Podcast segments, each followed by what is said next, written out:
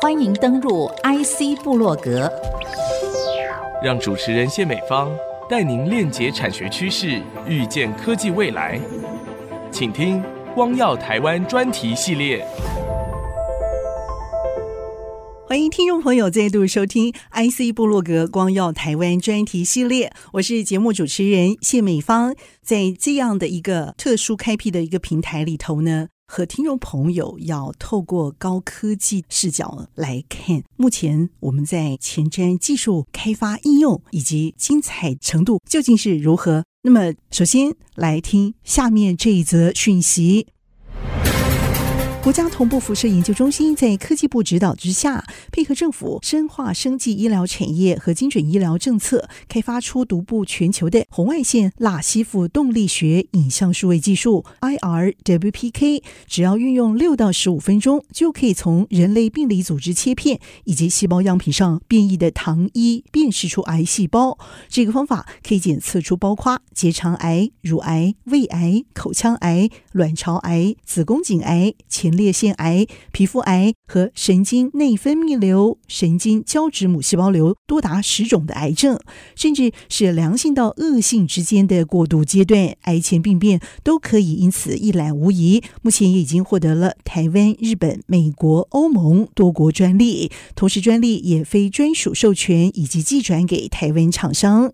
IRWPK 技术目前已经进入了临床验证阶段，包括国内的高雄医大附属综合医院、新竹马街成大医院、台南奇美医院、林口长庚医院等，都和国父中心合作进行癌症筛检临床验证。其实，人体的癌细胞表面覆盖着大量的糖分子结构，就像是裹着一层的糖衣。这一层糖衣是细胞和外界沟通的重要桥梁。细胞在癌化过程中，这一层糖衣会产生结构的变异，进而造成细胞功能失调，最终就导致人类死亡。因此，这一层糖衣可以作为辨识癌细胞的标记。当糖衣开始出现结构性变化时，就是一个离癌的重要警讯。不过，目前医学上经常使用的癌症筛检，包括了组织病理分析法、质谱学法以及酵素连结免疫吸附分析法。这些方法前处理程序相当复杂，测定的时间需要几个小时到几天，检测结果也经常有伪阳性和伪阴性等问题发生。而且，这些方法都是破坏性检测，一旦分析过程失败了，就必须要重新采集细胞组织。国服中心副研究员李耀昌说：“IRWPK 技术会有别于其他的检测方式，首创出以石蜡、蜂蜡作为显影剂来标示出穿着变异糖衣的癌细胞，再运用同步辐射红外光，以非破坏性检测方法，就可以扫描出癌细胞，六到十五分钟直接揪出零期癌症以及癌前病变。”我每次讲到这个癌症这件事情的时候，其实心里都是在非常严肃的面对。那么，尤其是看到高科技领域当中有我们的精英人才兴起投入，而且已经有了令人刮目相看的成绩之后，癌症这件事情会让我觉得这样的一个曙光是可以到来的。其实今天带来这样的一个技术曙光的，正是我们这个计划的主持人。那何以看到这样的一个疾病背后，同时花费了这么精英的一个人力投入开发，而且已经有了令人刮目相看的成绩？节目当中欢迎的是我们的同步辐射中心副研究员李耀昌博士。耀昌，欢迎你来。大家早，各位在空中的朋友，大家早，谢谢主持人的邀请。那当然，我可能简单说明一下我们的技术的一个核心。基本上，如果要讲清楚白一点的话，其实我们就用一般坊间用的蜡烛的成分跟蜜蜂做房子的蜂蜡，就可以来作为癌症的一个检测的技术。那当然，这个检测技术当初在开发的过程中，背后一个因素其实是很有趣的一个故事。这个过程并不是太复杂，那当然我也希望透过这个机会，让一般的民众可以听懂我们现在在正在要谈的这个癌症的检测的技术，跟现在目前在医院病理部里面他们所在用的检测技术的差别在哪里，我们的优点在哪里？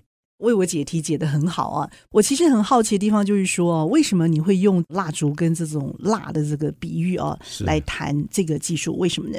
我们为什么用蜡的原因，其实真的刚刚讲了还蛮有趣的一个故事背后。早期我们在做癌症的检测的时候，当然第一步我们必须要跟癌医院签署所谓的受试者伦理委员会通过的那个 IRB 的一个审查计划，那取得病理部拿到的一个病理的切片检体。一般的医院里面，我想说病理部他们在做病理组织的分析之前，他们会去把他们原来的那个从病人身上切下来的那些癌症被怀疑或者是癌症的一些肿瘤组织。他会先做一些石蜡包埋的动作。什么叫包埋啊？经常去火锅店，不好意思，我必须要举这样一个例子。你到火锅店，你看你我们吃的羊肉片、牛肉片，为什么要切薄？它怎么做？它可以用冷冻的方式去做切片，他可以用这样的方式去切薄。可是我们的病理组织切片呢？它事实上有两种方式，一个一个方式就是我们说的用冷冻的切片方式，另外一个就是用石蜡，就是我刚刚讲的蜡烛的主要的成分里面。它把这些组织包在石蜡里面，也就是说，那些石蜡渗透到这些组织里面，我就可以变成一个硬块。OK，所以我就可以用一般的那种切片机把它切得很薄，那有利于在做一般病理分析的时候，因为我不可能拿一整块的去做分析。一般来讲，都是把它切得很薄，去看那个病理组织上面的形貌，就是组织上长得什么样子，保留它原来的样子。那也方便病理医师去做判读。当然，这个过程中必须要做一些染色的动作，让它变得有颜色才看得出来。举一个简单，现在四十五岁以上的成年，政府是有提供大肠镜的检查。比如说你在肠道里面找到了大肠的或者直肠里面的息肉，那医师可能会把它剪下来。那个剪下来其实是当下你长在肠道里面看到的那一块息肉。那这块肠道的息肉就会刚刚讲，就用石蜡去做包埋起来。当然有一些脱水，或者是做一些防腐的动作。那最后是把它用蜡把它包埋起来，然后去做切片，切得很薄。那再染色，提供病理师他去做分析。你可以想象说，其实就你去火锅店去看那一些肉片的时候，实际上有一些机理在。那其实，在我们的内脏组织里面，都有它自己特殊的机理，或者是它的结构。当然，病理医师他们他们的专业去看到底这些组织的形貌到底是不是已经癌化，或者是单纯的良性瘤，或者是癌前病变，这是一个基础的判断的过程。你们就是运用这样的一个癌细胞有可能产生的这个形貌，透过你们的特殊处理方式，可以去观察得出来，对不对？所以你们厉害的地方就是可以在短时间之内判读它究竟有没有这样的一个变异，好，表示它是癌细胞是有可能的。是的。你们做这些前期的处理，应该是有跟医界合作啊、哦。是，癌细胞一般都是要好几天的时间嘛，或者说一长段时间才能观察出来。听说你们只要几分钟啊，六分钟到十五分钟就可以看得出来。对的，这个究竟是运用同步辐射中心什么样的一个非常厉害的原理？我们刚刚说，我们为什么会从第一阶段上从病理组织切片去发现这个问题？因为刚刚讲的石蜡包埋，刚刚主持人也提了，什么叫包埋？其实就是让石蜡渗透到组织里面，方便去做切片的动作。那当然，病理师他主要的目的是为了要切成薄片，然后去做染色。但是问题来了，它的石蜡必须要先去除。因为它已经切完了，嗯、对，它已经固定在玻片上。可是这些石蜡如果没有去除干净，基本上这些染色的动作效果很差。所以他们第一个动作基本上就是去蜡。OK，好，问题来了，那去蜡的过程中是不是能够完全的去除干净？答案是否定的，没有去除干净。嗯那当初我们在从事这样子的一个试片上面的观察的时候，利用同步辐射的红外线做观察，那我们就会发现说，哎，上面有非常多类似脂肪的讯号。可是后来我们发现，它并不是脂肪，就是石蜡吗？就是石蜡的残留。OK，那问题就是为什么石蜡会有选择性的分布？它会停留在那些正常组织上面。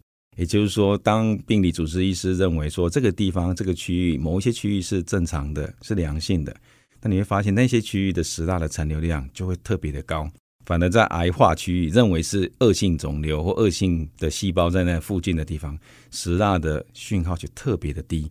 这是第一个看到的问题。当我们也会去去参考一些已经发表的文献，他不喜欢癌细胞，没有人这样讲过。他们会把它解释成在正常组织上面有比较多的脂肪，对对。可事实上，癌细胞上面的脂肪相对少很多，嗯。它到底是脂肪还是我们刚刚讲的石蜡？那最简单的验证方式就是说，你可以用一般的有机溶剂去溶那些石蜡。如果这些石蜡可以被溶掉，那些残留的讯号，如果是脂肪，它是不会被洗掉。就像你现在把一块猪油放到有机溶剂里面，那颗猪油泡了一天还是猪油，还是油。对，除非你用高温去煮，让它溶掉。嗯，事实上我们都在室温底下，二十五度、二十六度的环境底下，你发现这些东西很容易就溶出来，所以它并不是脂肪。嗯、所以我们都怀疑说，其实这些并非脂肪，而是石蜡。嗯，那故事就出来了，为什么它会选择性的去吸附在，或是停留在正常的组织上？那反而癌组织上面的那些石蜡相对的少。第一个 idea 就出来了，那意思就是说，石蜡是具有选择性的，具有选择正常细胞组织的这样的一个特性。嗯，那问题是我们希望观测的是癌细胞。嗯，那有没有一种材料或是物质是相反于我们用的石蜡？虽然我们已经看到它正常的分布的区域。可是并没有看到，或是说并不确定那些恶性的或是癌化的细胞真正分布的区域在哪里。所以第一个测试，当然我们就已经知道说是石蜡会选择正常性的，所以我们就挑了好几个跟石蜡相反性质的。所以我们当时都挑了其中一个叫做蜂蜡。那蜂蜡是比较具有急性的，就是说它基本上虽然它也不溶于水，可是它有一个极性端在里面。它的长度跟一般医院用的石蜡的的那个碳氢链的长度啊，也就碳素。一般来讲，石蜡是靠碳氢，它是碳氢化物。那医院用的石蜡基本上它的碳氢链的长度大概就是二十四个碳、二十五个碳、二十六个碳的长度。那如果是蜂蜡，它有三十个碳一端，另外一端是十五个碳，所以相对来讲，一个三十个碳的链的长度，相对于刚刚讲的二四、二五、二六是长许多，而且它有一个极性端。它会比较容易吸附在那些极性的表面。所谓极性，基本上就是有一个电性在，有一个偶极性，就是有电性的差别。所以我们就利用这个蜂蜡来作为一个第一个挑战。蜂蜡是什么？就是蜜蜂造房子的材料，哦、就是蜜蜂分泌的蜂蜡。所以我们讲，怎么会想到用这个？就是我们从石蜡的特性，因为石蜡是一个非极性的材料，嗯，基本上它就是没有电性的，就是一般我们家的蜡烛嘛，我们家要用蜡烛的成分。蜂蜜是灌在蜂巢里面，那蜂巢是由蜂蜡造成的。哦，对，蜂蜡基本上你看它颜色是黄黄的，其实它是混了一些花粉的颜色进去。实际上它就是蜡，是不是？对，它就是蜡，它是蜜蜂分泌出来的蜡。那这些蜜蜂的蜡，你如果把它纯化之后，它其实也是白色，看起来就像。就像牛奶的颜色一样，跟石蜡颜色其实一样的，没有什么差别，只是差别在于说它是具有一个极性端有电性在的。很简单的概念，就是一个非极性跟极性的材料。那当然，我们刚刚讲的利用这个石蜡本身会挑正常细胞去做吸附的一个动作，就残留在正常细胞上。那蜂蜡是不是有相反的现象？那我们第一次试 bingo 就对了，对，这个是现象。但我刚刚讲的背后的故事。我们一开始并没有发现它到底发生什么原因。就我刚刚讲的，我们一直用风蜡去做吸附，果然它会吸附在这些癌细胞上。嗯。可是问题为什么？这听起来有点误打误撞哎。你们是要知道什么样的元素、什么样的材料是癌细胞不喜欢的，所以你们要找一个东西出来是癌细胞它是可以接受的。那这个东西就反而可以知道这个癌细胞是不是存在，是不是这样的意思？没错的确不喜欢也是对的。对，哦、的确是不喜欢。谢谢你哦、对。那当然，我刚刚讲，其实背后都在探讨。一开始看到有的现象，几乎是在二零零八年、二零零九年那个时候发现的一个现象。到后面往后，其实在找这个问题是为什么，其实花了很长的时间去验证。因为背后其实涉及到很多是属于生物医学的一些背景，跟我原来的背景是不一样的。所以我从这边去花了时间去找相关的文献去参考，你会发现似乎找不到一点一滴的参考方向。好，那没有关系，开始用假设的，我们就开始假设。那既然这些石蜡跟我们刚刚讲的蜂蜡会吸附在这些癌组织表面上，那癌组织的表面上有什么？那就开始去看有什么应该容易看的。所以你会发现，我有很多糖脂、糖蛋白，几乎是这些东西在细胞或是组织表面上分布。那我说会不会是这些糖在作用？细胞上面的糖，它是我们称为寡糖。它是比较多的单糖的一个聚合物，当然不能讲聚合，叫其实上它没有很多个单糖的连接，不像一般我们比如说像那种纤维素、草啊、稻梗啊，这些都是纤维素，这些是叫聚糖，它有非常多非常多的糖分子聚合起来的。那我们细胞表面的上这些糖体呢，它事实上可能十几个、二十个，当然也有很长的。那基本上我们现在看到观察的这些都是比较短的，可能就只有十个、十一个、十二个，或甚至稍微七个、八个这样的一个短的一个糖链在表面上。那当然这是猜测一开始，所以我们就想，那我们利用一些生物或是生物化学上面他们常在用的去糖酵素，就是把这些糖消化掉。那消化掉之后，我们再去看。这些石蜡跟蜂蜡会不会再吸上去？嗯，对，这是第一个我们设计的实验，就是有一个开始，那我们做了一个假设，然后这个假设是不是对的，我们就来做一个刚刚讲的消化的过程。我可以先猜啊，结果不能吸附吗？对，没错，哦、它大概有七十 percent 的石蜡蜜蜡就吸不上去了，就剩下三十 percent 非常少的。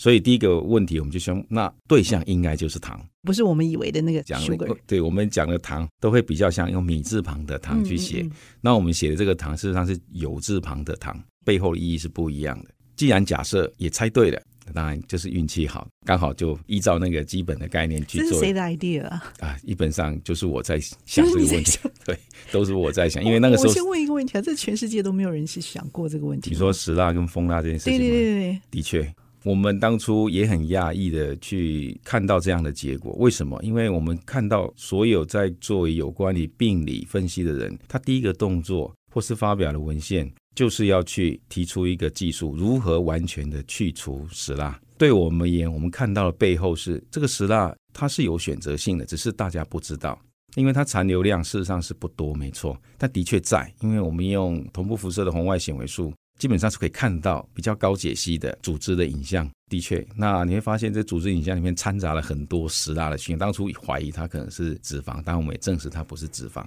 对，因为脂肪的结构跟一般的石蜡结构完全不一样。虽然吸收的讯号有一部分是重叠的，但是它的特征吸收其实有一些地方是完全不一样的。所以我刚刚讲，我们也用一些有机溶剂去搓去除石蜡的动作。在一般的那一种脂肪啊，你是不容易用有机的溶剂去把它去除掉了。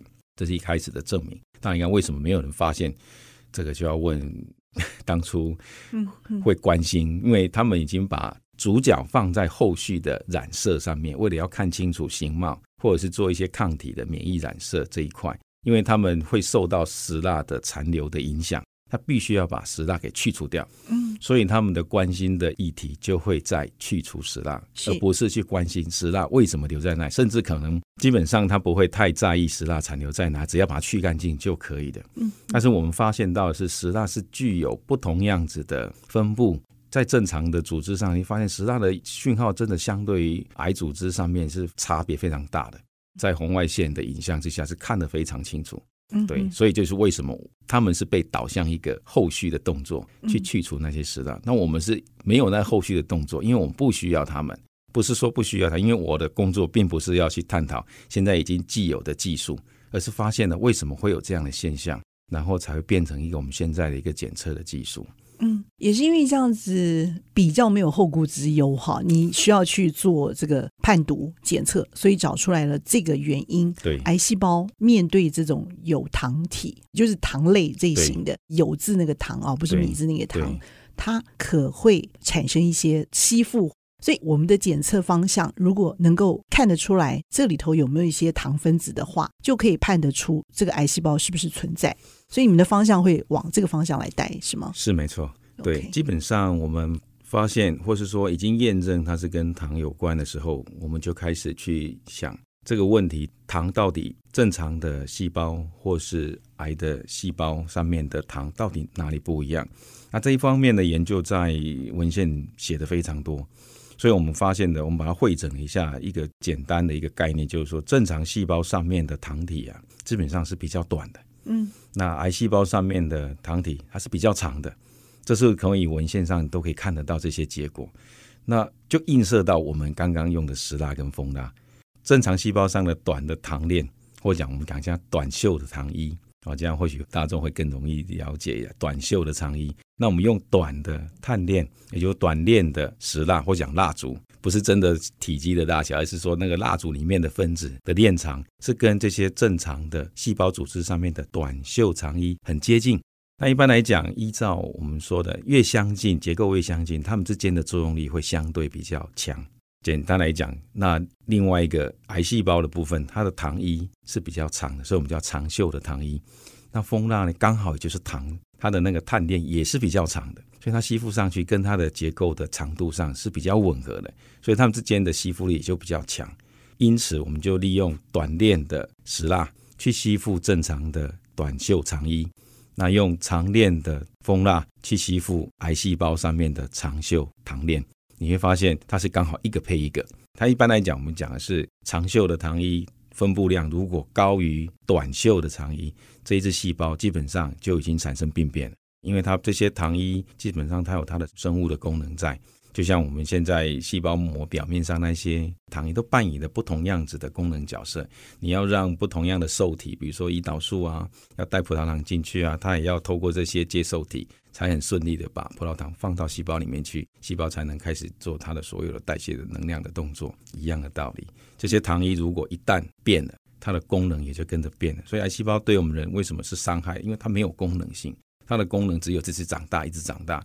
它没有完全原来我们的组织器官里面那些原来的那些功能在，所以它就会影响我们整个人的新陈代谢啊，包括我们的生命的功能完全消失，最后我们人就走向一个不好的一个状态。无心插柳柳成荫，为什么是可以成就到这一段最后一里路？这个是你自己无意当中的一个发现吗？怎么会有这样的一个感动的 moment？OK，刚刚讲的是把所有的时间缩短很短，只是在几分钟里面把它讲完。当那个组织切片那个试片在我们手上的时候，其实我们观察了很久。我大概估了一下，我大概前前后后去看了那一张影像，用同步辐射的光源一直在就做扫描去做分析。大概我花了将近快一年，才把这个问题把它理清楚。因为根本就是一个完全没有人探索过的一个领域，所以当我们发现的时候，其实那一年的累积的经验，那包括我自己的物理化学的背景。基本上我做了一个大胆的假设，就我们刚刚讲的，我们当然已经看到那些不是脂肪而是石蜡的时候，做了一些大胆的假设。那当然也是或许吧，某个精神在领导我们去做这样子的假设。对，那我们才刚刚讲 bingo，那个 bingo 当然是那个 moment 是哎，真的是这样。可是真的是这样，其实只是个开始，那是一个点而已。真正的开始是从这个时候开始。那发现的过程，当然你会发现会有挫折感。你发现你看到的跟别人看到没有什么不一样啊，就是一张红外的组织的影像，全世界人都来做这个东西，对，只是说他看到影像跟你看到影像可能只是不同样的组织跟切片，可是现象是一样的，都是组织这些蛋白质的讯号，还有一些石蜡，或者是讲他们认为的脂肪，但是后来才是真正的去看到更仔细的，就是。为什么会去看到刚好那一个切片，刚好是介在于恶性肿瘤跟良性，应该说恶性肿瘤其实它有个分布的区域，可是外科手术医师切的时候一定会切的比较宽一点，把那一些可能也包含正常的组织切掉一些，避免说我这边切的地方，应该说我可以确定切掉的肿瘤是干净的，就说我留在患者身上的是干净的，切除的是肿瘤的一部分，不过当然不会切那么精准，刚好切在很边缘的地方。也就是因为那个边缘地方是有一些是正常的组织，所以才会发现说那些正常组织上面有比较多的石蜡，刚好跟癌组织的部分刚好连在一起，就刚好一个界面在。只是那个界面如果没有用高解析的同步辐射的红外显微术去看，基本上那个是一个模糊的地带，并不是那么清楚。这也是为什么在外面或者是说用一般的机器去做的时候会发现这种问题，因为它并不是那么清楚。科学的研究单位或者是一般的实验室里面，它并没有像我们同步辐射的这样子的一个高解析的设备。可是那台设备动辄也要上百万吧？呃，基本上是需要的，对，几百万的设备，基本上只有我们有，只有我们在我们的实验站，因为我们的实验站是属于红外光束线的实验站，哦、所以其他的光束线大部分都是 X 光光束线，所以他们看的对象跟领域是不一样的。嗯、对，那当然我们这边看的是。比较偏生物组织的那一块，或者是当然材料也一定是可以看的，所以我们的红外的应用的范围是蛮宽的。那重点就是我们我自己在发展的那一块是比较偏生物医学。你会发现那个东西差不多，对不对？对。但是你后来等了一年，对不对？你这一年应该很踌躇不安，看了一年，看了一年，对不对？你不相信自己看的，就说你看到的不等于实际上它真正的现象。所以我刚刚讲，我们一连串设计的那一个实验，只是为了要去证明我的想法是不是如我所想象的，那些是石蜡，不是脂肪。当然，确定它是石蜡，那就要开始探讨那些石蜡为什么有差别的分布在这些正常跟癌组织上面啊。当然，这些石蜡都必须要靠有机溶剂去溶，所以你必须要控制那个溶解的时间。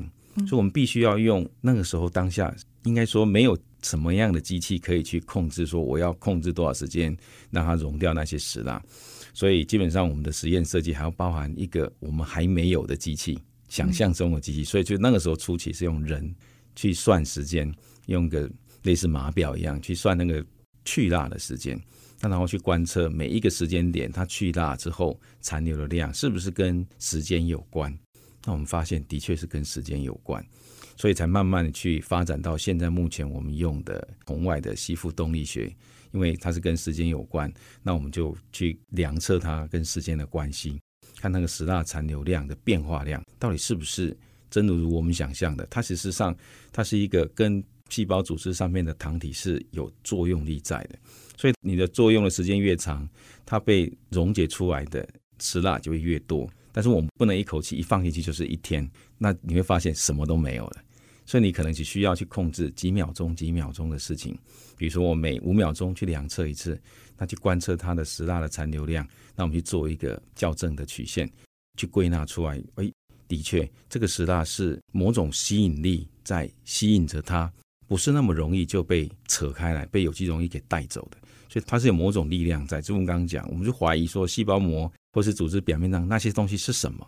那当然，我们刚刚去去看了一些基本的生物学的一个结构嘛，所以才知道哦，它或许就是我们说的那些糖，所以才做了第一个假设，去把糖给去掉。才会发现说，这些石蜡跟蜂蜡为什么不会吸在上面？当然这是第一个起点，当然这个起点就会变成我们当初花了最长的技术开发的一个关键的时间点，就是一年。那然后后续的发展，你会发现就会依据这样的结果去设计现在目前更多的技术出来。这是一个单一一个名称，但是它背后的技术有非常多的，目前已经发展到的有三个技术。那我们现在讲的都是一个统称，那事实上它背后有三个技术在支持这样子的一个理论。是用什么样的一个心情，把这样的一个重要的一个发现，而且是迥异于所有古今中外没有看到的这个部分，而大胆的做出这样的一个结论？那这个结论呢，又是什么？这个技术基本上不是靠单一个人或是一个单一个 team。基本上，我们还是跟医院里面的病理分析或是病理师来合作，因为基本上他们专业就可以帮我们看出哪些是他们认为他们所判定出来的癌细胞，那哪一些是正常的细胞或是组织，这是要双方面去搭配的，不是我单方面一个团队去认定它是什么组织是癌化是正常，不是这样子。也就是说，我们是一个联合。因为我们在不同医院做不同样子的一个试验嘛，所以基本上我们是跟对口的医院的病理师去讨论。那当然由他们的专业鉴定，那我们才我们这边去做比对，然后再归纳出来这样子的一个方法。就当然归纳出我们的方法的确是可以作为一个判定的一个技术的基础。嗯，对，OK。所以换一句话说，有发现新的这个研究突破。很重要的是这样的一个突破发现如何应用在下游的这个医疗端。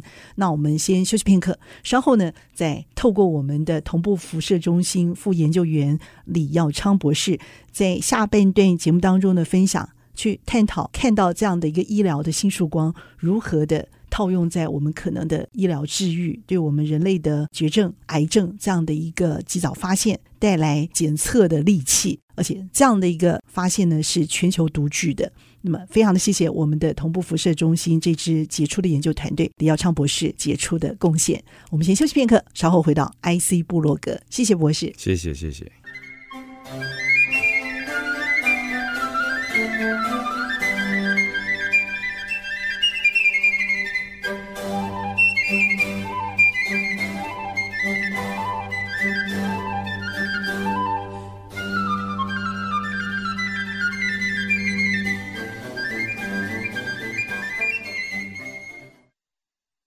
欢迎听众朋友再度回到 IC 布洛格光耀台湾专题系列。我们今天在节目当中呢，访谈的是我们的李耀昌副研究员团队是如何的把人类啊绝症癌细胞一开始的时候，我们如何透过检测利器啊，可以阻绝于大幅的这种手术动刀的这种危险性，在一开始的时候就可以观测得出来。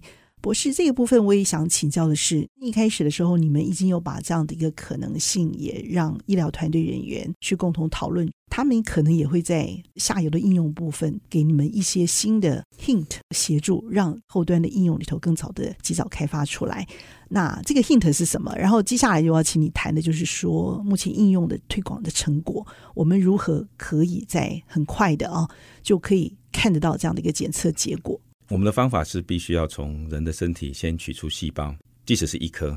当然，我们早期开发的那些技术是针对一些比较容易取得的细胞或组织，比如说口腔癌的部分、子宫颈的部分、结肠的部分，或者是乳癌的部分，比较容易不需要动刀。什么是结肠癌？大肠直肠癌就是健保的部分。其实政府有提供四十五岁以上的大肠镜检查，那个部分其实有一些息肉切出来就可以这样来看，因为大部分的息肉可能都是良性的。可是那也只是几率来讲，有些其实可能已经早期已经恶化了。那当然，这个必须要很精密的检查。那用我们方法，其实可以提供这样子的一个检查。嗯，对。所以我们也希望这个技术未来能够进入全民健保，因为大肠直肠癌基本上国人的罹患率也蛮高，死亡率也很高。对，所以基本上这个方法基本上它的检测时间又短，对，而且又可以降低所谓的误判的部分。而且如果跟病理医师判定的结果不相同的时候，我们还有方法去验证它，短时间内可以去验证这个判决的结果是对的还是不对的。嗯，对。我觉得你们好像是这个用科技界的法官呐、啊。有点这种味道，就是说可以判得出来这个犯罪的意图究竟是在哪里，不是只有有而已，而且是在哪里都可以找出证据，要找出来。对，嗯、那刚刚主持人也讲了，就是说我们的团队怎么去密切合作这些事情。基本上早期啊，我们团队在做这件事情的时候，我们只有我跟我一个助理，然后还有之前已经退休的光速线的一个经理，我们三个人在一起做。那因为我们在开发的过程中需要有一些。自动化的设备去降低人为操作的误差，所以我们之前在开发这个技术的时候，都朝着以尽量避免人为的操作，就是完全交给机器去做这些检测的动作。但是问题，这些设备并不存在，所以我们当初就因为这样自己去开发这个设备。包括从硬体的部分，那硬体部分需要自动化，我们自己在自己写程式去控制这台机器。那包括这台机器所自备出来的，以及后来所产生的一些影像的数据，我们也自己开发了一套软体，自己去写这个软体，由软体自动化去产生这些影像，包括判读。所以完全的部分就完全交给机器。当然，这个过程中我必须要。担任一个非常重要的角色，去看每一个环节是不是正确，一直一而再、再而三的去做验证的动作。所以，我们刚刚讲要开发这些新的技术，它后面并不是只有人力能够做，因为人力虽然是可以减低很多工作的压力，可是背后人在操作的时候也会产生误差。不同样人去操作，这也是有一个故事在的。之前我们有学生参与这样的计划，你发现三个学生做出来的数据完全不一样。可是他们的简体是一模一样的东西，那那个是一个动机，所以才想，那如果是这样，我必须要产生自己去创造那个机器出来，让机器来做所谓的自动化的控制。那这个过程中就必须要自己去开发这样子的一个仪器设备。那这样的仪器设备，当我们后来开发出来的时候，你会发现人为的部分就消失了。对，那所有的误差都会在机器上，所以我们把机器的稳定度的测试。一而再，再而三的一起去测试它，就类似有点像在做那一次马拉松的测试一样，让它能够稳定的输出我们当初所设定的那一些数据出来。那当然，这个是我们必须要先建立一个标准，把标准建立出来，机器里面的所有的动作也是标准的。那输出的数据是由标准动作产生，再把这些数据喂到我们的影像分析软体里面去。那个影像分析软体也是我们自己开发的，从头到尾。所以你会发现，这个是。从零到最后的产品都是由同步辐射，我们完全去做所有的细节环节的勾连串接。浩大的这个工程啊，在你的一个开始起初的那个一个单纯的一个开发的一个突破的心态，只是想解决，好找到这个问题究竟是出在哪里啊？这样的一个单纯的一个想法，衍生出这么一套完整的一个做法。其实做法提高它的说服力、可信度，还有它的有效度。关心他未来的这种环境法规啊，医疗的这个法规。因为我知道有十个癌症都可以因这个提早被发现。那么也有北中南各大医院，哈，也都有相继的投入合作了。所以这个部分我们也很期待看到它未来可以很快的落实在我们的整个环境检测是什么样的一个起初的一个动机，让你这样坚持走到最后。然后你会忘记时间，也忘记自己是谁，你也会怀疑自己的怀疑，怀疑自己的相信，都在里面，都曾经发生过。然后这样走过来，我觉得你越来越成熟，越来越稳定，就好像说你建立了。硬体设备开发的 SOP 和软体设备的 SOP 一样，那个心里头的 SOP 对你来说是什么？对，需要有强大的自信心在。坦白说，这一部分当初在开发的时候，他们会有一些怀疑。当然说放弃吗？中间有休息一点点，因为因为有一些研究突然间进来，所以我们有一些研究当然会稍在我这一段，我会稍微放一下脚步，会放松一点，也是刚好作为一个调整。因为有些事情太 focus，反而容易失焦，所以反而你退出来一点点，再看得更宽一点，让自己的心境调试。这个过程中，开发过程的确面临到非常多的压力，非常大的压力。当然，这个是外人没办法想象的。就是说，你一开始做，然后花了十年做这样的事情，可是你发现我们几乎是每一年在面对不同样的癌症。那但是我们看到的时候，你会发现它的问题好像都是同一个现象产生的。当你在设计这个过程中，时间上就已经被忘记了，因为你后面的一些连续的测试，你就必须要一路走下去。你顶多你可以松一下，但是你不能断掉。所以这个十年的过程中，说快也很快。对，你发现，当你这个技术一直在往后走，走到最后，当他到现在的样子，其实你回头看，哎，真的十年了。那的时间是是被冻结掉一样，坦白说，他你已经忘记那个时间到底存不存在，就好像昨天的事情一样。当然，过程中还有一个比较有趣的故事，就是开发软体的那一块。因为有时候软体在写的过程中有一些城市的 coding 啊，就是一些码，还有一些逻辑的问题，真的写到半夜都快睡着了，都是坚持那个信念，一直撑着把它写到结束。我怕我一睡完觉起来忘记了，要重新再找过。怕是做梦了，对，就怕他忘记了，或者是写错，所以我一一口气就把它写到结束才去睡觉。那更有趣的是，早上起来 run 的时候竟然对了，表示说我那个精神、那个意志力撑着我把它完成到最后的阶段。因为那个阶段都一放弃，我隔天早上起来，我必须要重新再想过一次，因为那个环节实在是我一个人在做而已，所以会比较复杂一点，必须要把所有的精神，几乎把所有的意志灌注在那一个城市的设计上面。才帮他完成后面的这个软体的判读的部分，就当然这个花了也蛮长的一段时间。是的，我觉得听了非常的不是只有感动这个字可以形容哈，我觉得还有更多的这种毅力、智慧，还有你的这个信心投注在其中，以至于让这样的一个辉煌的成果温暖的呈现出来了。你自己，我对他这个计划未来期待又会是什么？我们现在希望，当然加速脚步，让这个目前这样的设备啊。让它能够很快的进入到医疗的体系里面去，因为现在所有的检测动作都还是在我们的中心里面做。那当然，我们希望未来可以让机器更小、更普遍的。大家关心的可能是价格的问题，我们让它更亲民，放到各个诊所去，或者是到医疗院所里面第一线的工作。非常的期待。你还有什么话要说？科学需要一点坚持，那当然努力是必要的。当然，我们在过程中。面临到的挑战也非常多，我是比较鼓励年轻人，如果有自己的坚持，那就不要放弃。时间会告诉你结果。如果你的假设是对的，当然了，这个是一个前提。假设是对的，你的时间就会给你那些成果。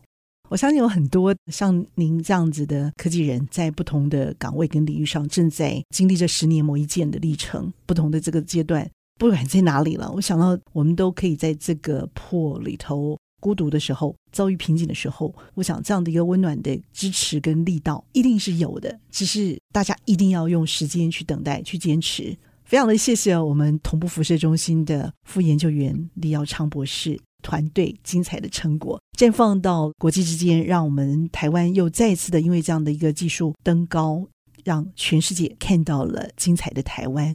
谢谢我们的李耀昌博士，谢谢，谢谢，谢谢大家，谢谢听众朋友您共同的参与。IC 部落格光耀台湾专题系列，我和李敖昌博士一起在频道和大家 say goodbye，拜拜。拜拜